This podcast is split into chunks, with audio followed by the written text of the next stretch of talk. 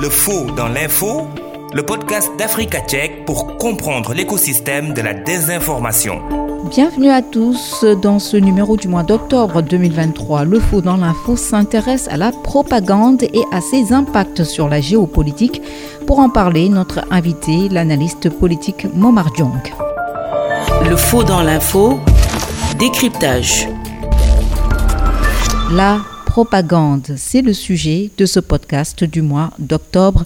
Notre invité, l'analyste politique Momar Jong. D'abord, pour commencer, depuis quand la propagande existe-t-elle? Si l'on parle de la définition de la propagande qui est l'ensemble des techniques de persuasion utilisées pour propager une opinion ou une idéologie, influencer ou pour endoctriner des populations, on se rend compte à partir de cette définition que le phénomène euh, remonte à la nuit des temps.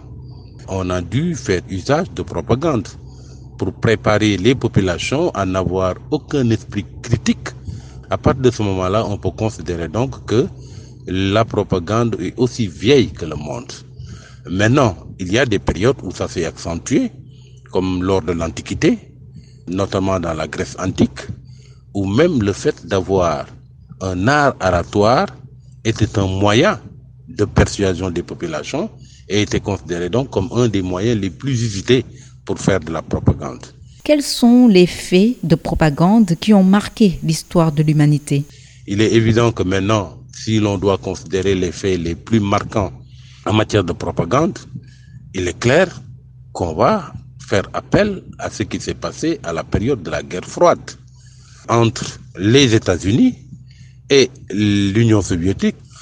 À partir du moment où la guerre était froide, parce qu'il ne s'agissait pas, pas de guerre ouverte où on a pris des armes pour se faire face à face, l'arme qui a été la plus utilisée, c'était la propagande, aussi bien par les États-Unis que par l'Union soviétique, pour euh, un peu étendre leur zone d'influence.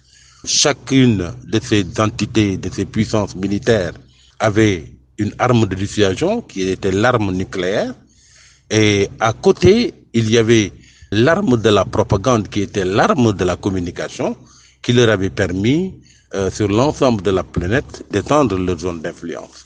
Autre fait marquant aussi en matière de propagande, c'est ce qui s'est passé en Irak, quand les États-Unis ont dû invoquer la présence d'armes, et notamment d'armes nucléaires en Irak, pour pouvoir légitimer l'attaque contre l'Irak.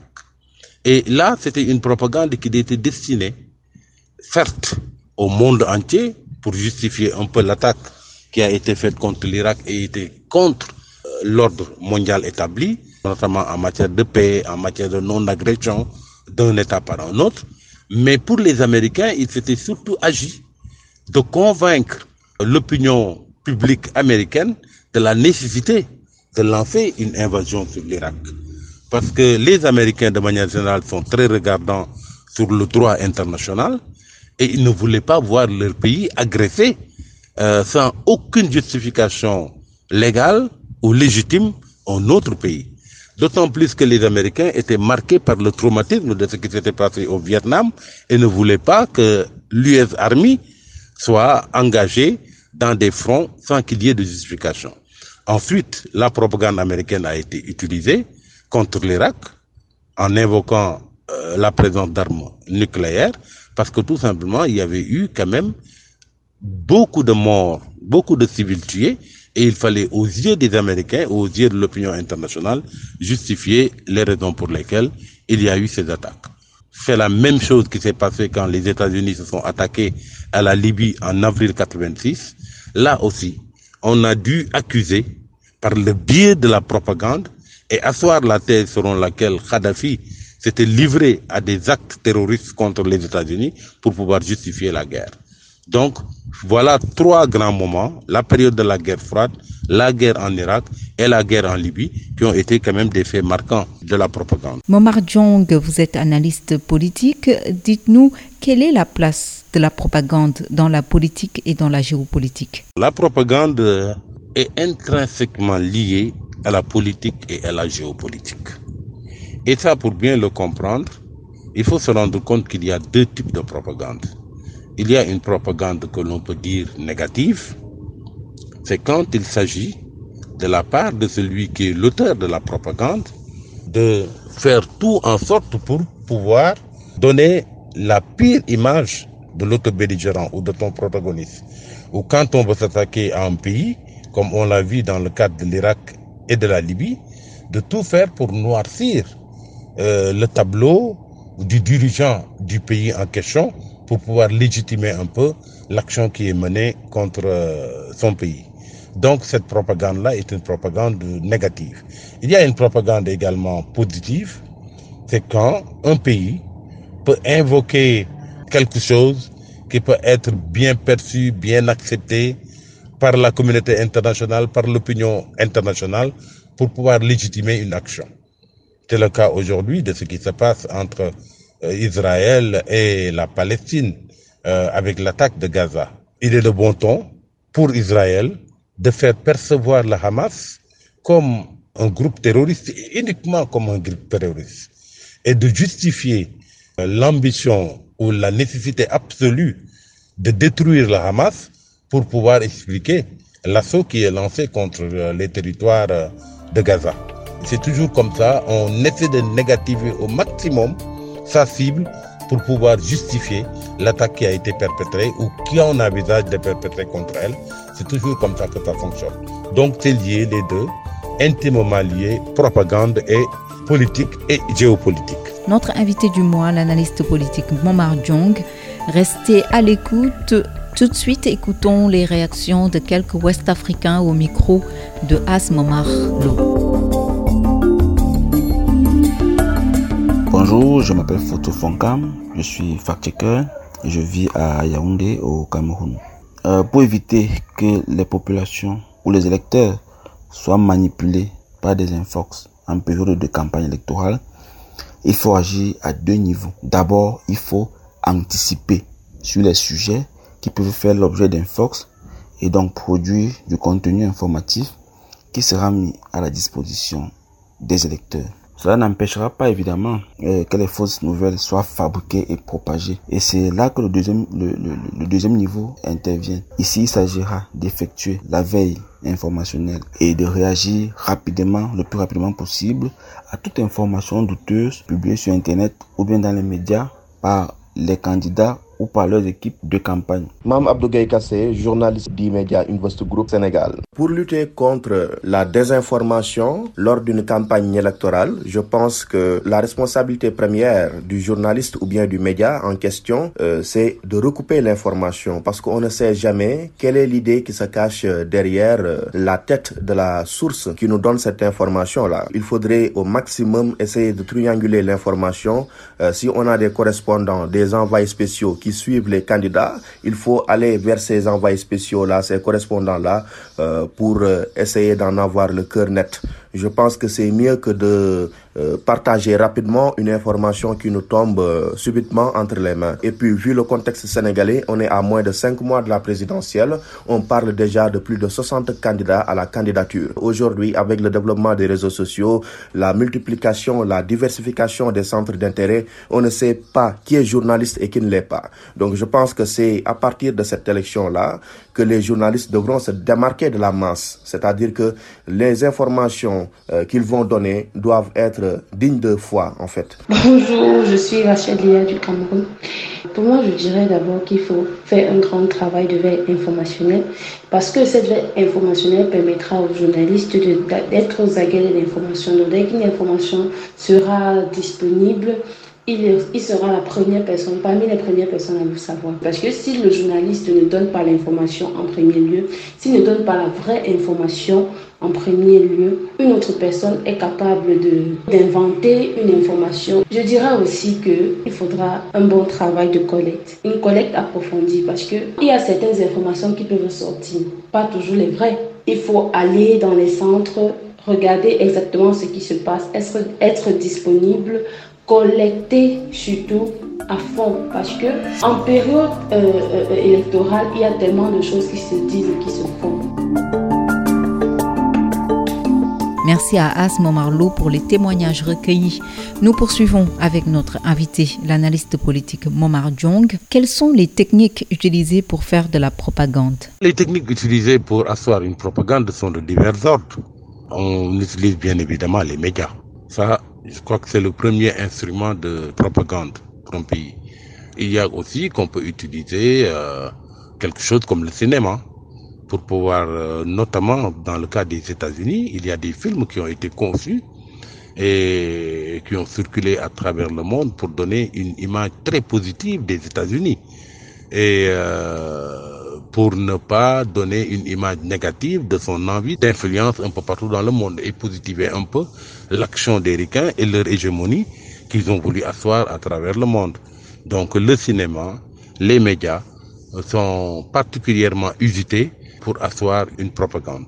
Maintenant, il faut y ajouter les réseaux sociaux, bien évidemment, ont permis d'asseoir encore un petit peu plus la propagande. Et c'est pour cette raison d'ailleurs que toutes les grandes puissances ont compris qu'il fallait avoir ce qu'on appelle la souveraineté numérique. Vous aurez compris que, par exemple, la Chine, dans sa volonté d'expansion et de puissance, et pour ne pas se laisser dominer par les États-Unis et le monde occidental de façon générale, s'est doté de son propre Internet. Il en est de même également pour euh, la Russie, qui dispose RUNET, qui est également euh, une manière d'asseoir sa souveraineté numérique pour ne pas se laisser dominer par les autres puissances, les puissances occidentales.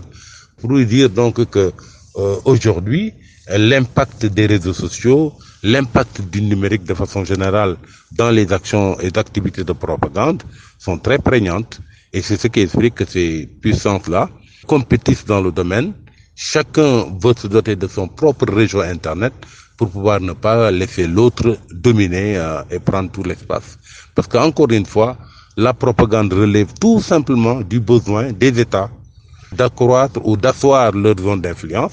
Et à partir de ce moment-là, ils ne peuvent pas ne pas se reposer sur un instrument comme l'Internet euh, qui facilite vraiment ces activités de, de propagande. Pouvez-vous nous donner un exemple d'une propagande qui a eu un impact majeur sur la géopolitique? Pour moi, s'il y avait deux exemples de propagande qui ont eu un impact réel et malheureusement négatif sur le monde, je prendrais le cas de l'Irak et de la Libye. La Libye et l'Irak sont deux pays qui sont complètement aujourd'hui en lambeaux, complètement déstructurés, parce que tout simplement sur fond de propagande, on a eu à justifier les attaques dont ce pays-là ont été l'objet, et notamment le fait qu'on se soit attaqué personnellement au-delà de ces pays, l'Irak et la Libye, à Mohamed Kadhafi et à Saddam Hussein. Certes, ils n'étaient pas exempts de reproches dans leur gouvernance, qui avait un penchant autocratique, mais ils tenaient ces pays. Et à partir du moment où ces pays ont été attaqués et que ces chefs d'État-là ont fini par être tués assassinés, ces pays sont tombés totalement en lambeaux parce qu'il n'y a pas eu ce qu'on appelle dans le jargon de la communauté internationale un service après-vente. L'Occident s'est attaqué à ces pays et finalement aujourd'hui c'est toute la zone géopolitique, l'Irak, Libye, etc., qui se retrouve déstructurée. Et aujourd'hui même, il y a que euh, une opinion occidentale, une bonne partie de l'opinion occidentale, regrette Kadhafi et regrette Saddam Hussein.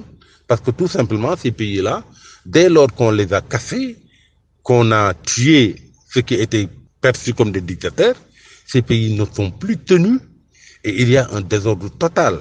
Aujourd'hui, l'impact de la situation actuelle de la Libye sur la guerre en Afrique de l'Ouest, sur la poussée djihadiste et sur également les flux migratoires, ça c'est réel pour dire donc combien la propagande poussée jusqu'à un certain niveau peut légitimer un certain nombre d'actions, mais peut également justifier un dérèglement qui puisse intervenir dans les relations internationales comme on l'a eu avec l'Irak et la Libye. Quels sont les dangers de la propagande en géopolitique? Les dangers en géopolitique, on peut prendre vraiment, sans trop faire d'efforts, le cas actuel entre Israël et le Hamas. Aujourd'hui, la propagande servie par Israël a tendance à ne faire voir à travers le Hamas qu'un groupe terroriste. On oublie totalement l'origine de la guerre entre Israël et euh, la Palestine. Que c'est des terres qui sont occupées par Israël et qui, euh, par le biais de ce qu'il appelle par un euphémisme l'occupation, continuent carrément euh, leur travail de colonisation, alors que de l'autre côté, il y a des populations palestiniennes qui, naturellement, sont tout à fait légitimes à devoir résister euh, à cette invasion-là.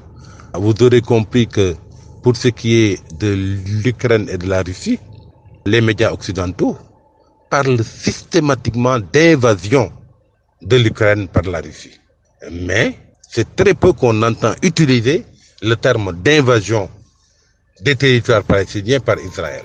Même le terme de colonisation, il y a une certaine presse occidentale qui ne l'utilise pas. Et par euphémisme parle d'occupation et d'implantation pour occulter totalement le fait qu'il s'agit carrément d'une invasion et d'une colonisation euh, par Israël des territoires occupés. Le danger maintenant de cette façon d'opérer, c'est de justifier l'injustifiable. C'est vous dire le danger que peut avoir la propagande en matière de géopolitique. Merci à notre invité du mois, l'analyste politique Momar Diong. Fin de ce podcast produit par Africa Tchèque et réalisé par Maria Matiam. Merci à vous qui l'avez suivi. Prochain rendez-vous le mois prochain. D'ici là, doutez et vérifiez toute information pour éviter de tomber dans les filets de la désinformation. À bientôt!